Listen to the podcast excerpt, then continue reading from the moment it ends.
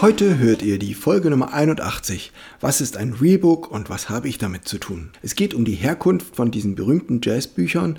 Es geht zweitens um die Eigenschaften, wie die Songs dort aufgeschrieben sind. Und es geht drittens um die verfügbaren Editionen und Versionen, die man heute kaufen kann.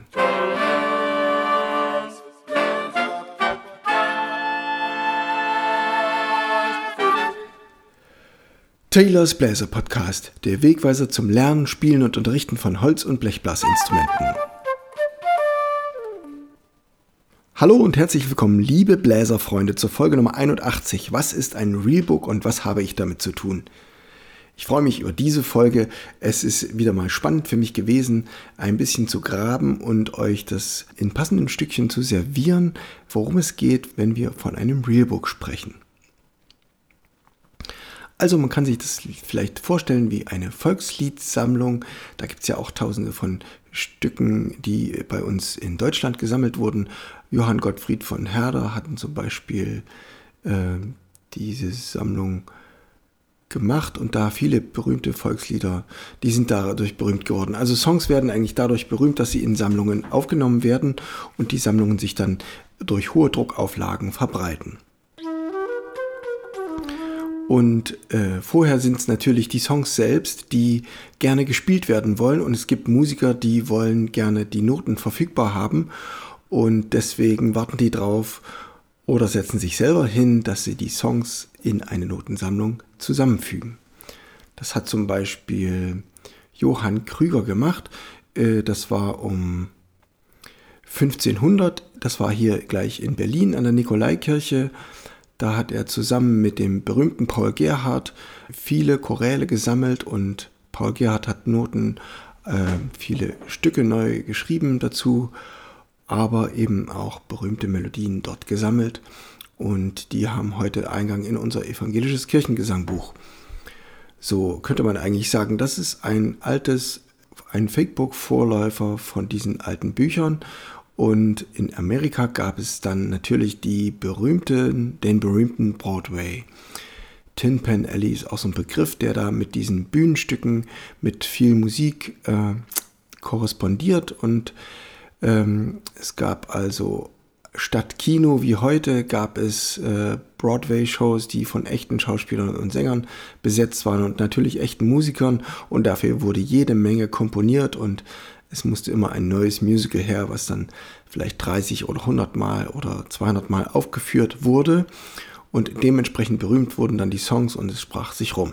Die Leute, die wir davon kennen, sind zum Beispiel heute noch George und Ira Gershwin, zwei Brüder, die zusammen Texte und Musik geschrieben haben, oder Oscar Hammerstein oder Jerome Kern. Auch wichtige Komponisten, die viele berühmte Songs geschrieben haben. Man hatte aber nicht das Geld, sich eine ganze Partitur von so einem Musical zu kaufen und hat sich dann die Songs runtergehört. In den 40er Jahren war das. Und dann hat, kam jemand auf die Idee, das für die Radiosendungen auch greifbar zu machen, was jetzt eigentlich welcher Song ist. Und hat er auf die so kleine Karteikarten genommen, auf die eine Seite den Song geschrieben und hinten drauf den Komponist und in welches Musical das Stück gehört. Da gab es also kleine Karteikarten und die wurden zusammengefügt und das war dann so eine Art Fakebook-Vorläufer. Das hieß Fakebook, gab es verschiedene Sammlungen und Editionen in den 40er und 50er Jahren. Ursprünglich fürs Radio gedacht und man kann sich vorstellen, dass die Musiker sich drum gerissen haben, diese kleinen äh, Sammlungen dann zu bekommen, diese Karteikartensammlungen. Die wurden dann zu Heften zusammengefügt und äh, enthielten natürlich entsprechend altes Material zwischen den 30er und den 60er Jahren aus den USA.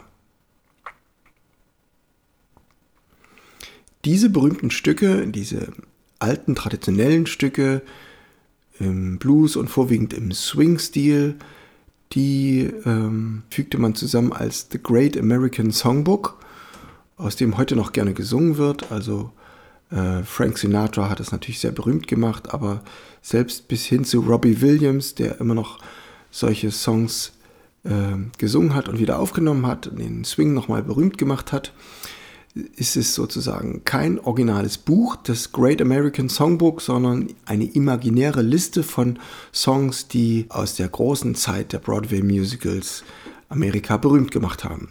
die frühen populären Songs von den USA. So, und dann fing es an, dass der Jazz äh, akademisiert wurde. Es gab eine erste Jazzschule am Berkeley College und das befindet sich in Boston. Und dort war also in den 70er Jahren Pat Metheny ein Gitarrenlehrer und Steve Swallow ein Basslehrer. Und die hatten beide Studenten da die kamen zu ihnen hin und sagten, ah, uns ist das mit diesen Fakebooks, mit diesen Sammlungen, ist alles schon ganz schön und nett, aber wir wollen gerne ein bisschen eine modernere Version davon und auch noch ein paar zeitgenössische Sachen mit drin, dürfen wir Stücke von euch verwenden, nämlich von Pat Metheny und von Steve Swallow.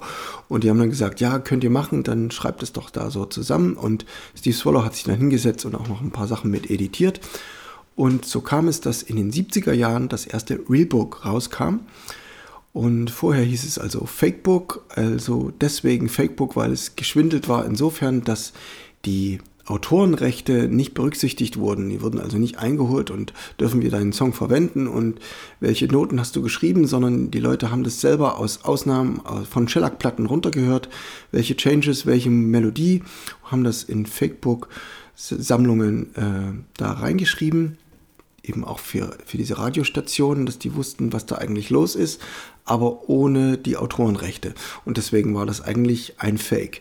Deswegen waren das Fakebooks und ein bisschen in dem Spiel Fake und dann Real zu sagen, das eine ist das falsche und das andere ist das echte Buch, äh, kam dann in den 70er Jahren einfach die Idee, diesen Studenten, die sich da hingesetzt haben, die neue Edition gemacht haben. In 1975 kam die raus, die erste Realbook-Edition.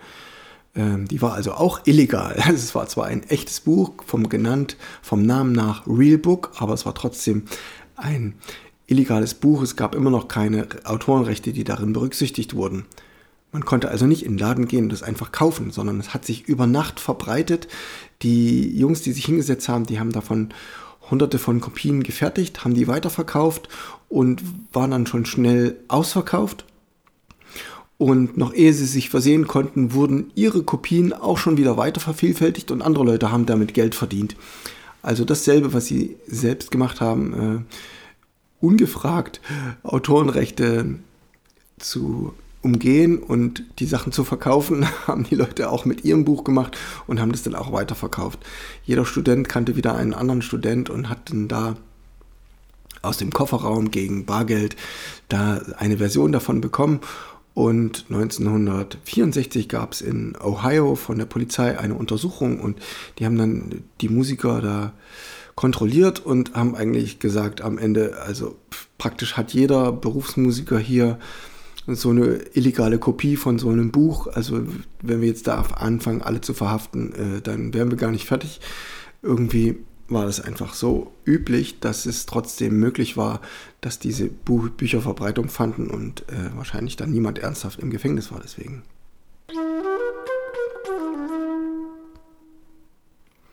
So, also so viel zur Herkunft von diesen Büchern. Wir halten fest, in den 40er Jahren gab es diese kleinen Karteikarten, Radiokarten, wo drauf stand Text und Musik und wer es geschrieben hat. Das waren die traditionellen Songs und die wurden zusammengefügt in Bücher, die Fake Books. Und 1975 um Steve Swallow in Berklee College of Music, da wurden dann die Realbook-Version Volume 1 editiert. So, und dann kommen wir im Prinzip zu den Eigenschaften von diesen Büchern. Es ging also darum, wie ich schon gesagt habe, diese Musical-Melodien spielbar zu machen. Man hat also keine Basslinien aufgeschrieben, keine Nebenstimmen und keine Vorspiele und keine Nachspiele, keine Codas. Oft auch die Strophen weggelassen, sondern nur den Chorus. Also es waren eigentlich Lieder im Original und die Strophen sind nicht mehr bekannt. Das, was wir im Fakebook oder im Realbook lesen, sind oft nur noch die Chorusse, die Refrains, die man mitsingen würde. Von den Stücken, die sind übrig geblieben und die sind vereinfacht aufgeschrieben, dass man die gut lesen kann. Und die Synkopierung muss man sich selber ein bisschen denken. Auch äh, denkt man sich dann selber wieder Vorspiele aus und auch einen Schluss muss, muss man sich selbst überlegen. Das hat aber den Vorteil, dass man einen Song auf eine Seite kriegt und man kann es leicht proben und mit Erfahrung dann gut eine persönliche Art von Musik daraus machen. Nicht zuletzt war natürlich dann ein Song auch sehr kurz gewesen, wenn jetzt ein Lied original zwei Strophen, Refrain, zwei Stro eine Strophe, Refrain, noch eine Strophe, Refrain und noch Vorspiel und Nachspiel hat, dann hat man einen 3-Minuten-Song, spiele ich aber den, nur den Refrain aus diesem Song, dann habe ich 32 Takte und dann ist schon vorbei. Das heißt, nach 40 Sekunden ist das Lied aus und dadurch entsteht die Notwendigkeit, ähm, irgendwas damit zu machen. Und daraus entstand dann die improvisierte Musik so, dass man den Refrain des Liedes gespielt hat und dann anfängt darüber zu improvisieren. Das heißt, die Begleitband spielt noch einmal das gleiche Lied, aber die Melodie wird nun variiert oder gar komplett neu erfunden.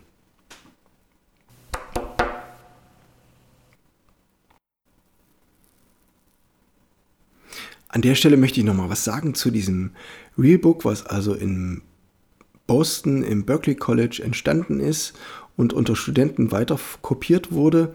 Da gibt es also jetzt schon etliche Versionen, Volumes davon und ähm, wie das zusammenhängt. Das Volume 1 ist also das absolut Originale.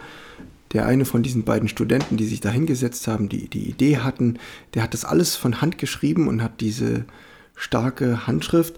Und der große Vorteil gegenüber den älteren Fakebooks war, dass die Songs sehr übersichtlich auf eine Seite geschrieben wurden, vier Takte auf eine Zeile und man konnte sehr übersichtlich danach musizieren. Volume 2 war dann etwas gröber von Hand geschrieben und auch hatte verschiedene Autoren, das ist nicht mehr so einheitlich. Und Volume 3 wurde dann auch am PC geschrieben. Aber es mussten noch zwei weitere Versionen kommen, bevor dann endlich sich jemand hingesetzt hat, nämlich der Verlag Hell Leonard. Die haben sich dann alle ähm, Genehmigungen eingeholt und haben auch wirklich die Tantiemen bezahlt und somit ist dann das Volume 6 vom Realbook das erste, was man wirklich in allen Läden kaufen konnte und auch heute noch bestellbar ist. Es wurde dann ein bisschen angepasst, alte Sachen wurden rausgeschmissen, ein paar neue kamen dazu.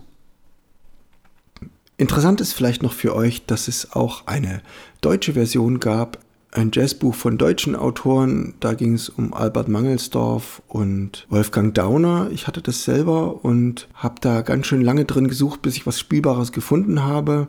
Tuts Thielemann war ein schönes Stück, aber von, sage ich mal, 200 Stücken fand ich nur sechs oder sieben gebräuchlich, die man einfach mal so spielen konnte. Der Rest war ziemlich speziell und hat sich leider dadurch nicht bewährt. Und es gibt noch ein Fakebook vom europäischen Markt als Link in die Beschreibung. Also gibt es ein Buch für einen europäischen Jazzautoren. Ich finde es ein bisschen schade, dass ich in Europa studiert habe und das jetzt erst durch eine Recherche erfahre, dass das überhaupt gibt. Ähm, das werde ich mir mal besorgen und werde da mal drin graben und euch auch gerne was aufnehmen. So, und jetzt kommen wir natürlich zur letzten Frage. Was habe ich damit zu tun? Naja, ihr als langfolgige Podcast-Hörer habt ja schon einige Stücke aus meinem Taylor Rebook gehört. Ich habe inzwischen schon über 20 davon aufgenommen und ähm, meine Sammlung äh, bezieht sich darauf, dass es auch ein Realbook-Format hat, nämlich dass es die gleichen Songs in der gleichen Editionsweise für verschiedene Stimmlagen gibt. Es gibt einen Bassschlüssel, es gibt einen Violinschlüssel in C und es gibt eine S-Stimme und eine B-Stimme. Und in allen Büchern sind bis jetzt 50 Songs von mir alphabetisch geordnet und das originale Fakebook oder Realbook ist natürlich sehr swing betont. In den 70er Jahren kamen ein paar Funknummern mit rein und ich habe jetzt als Europäer oder als Deutscher auch nochmal ein paar Tangos mit reingenommen, weil ja in den 20er Jahren in Deutschland sehr viele Tangos gesungen wurden.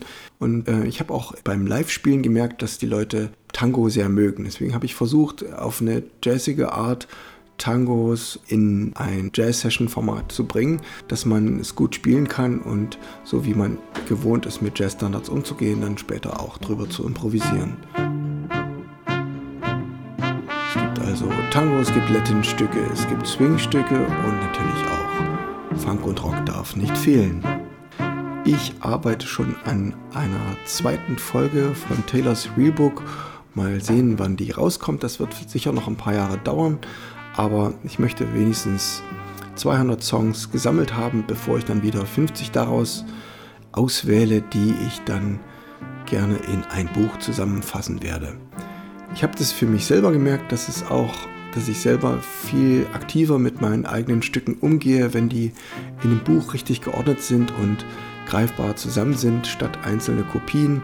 Das veredelt die einzelnen Kompositionen und bringt sie auch irgendwie lohnenswert zusammen, wertet die ganze Musik auf.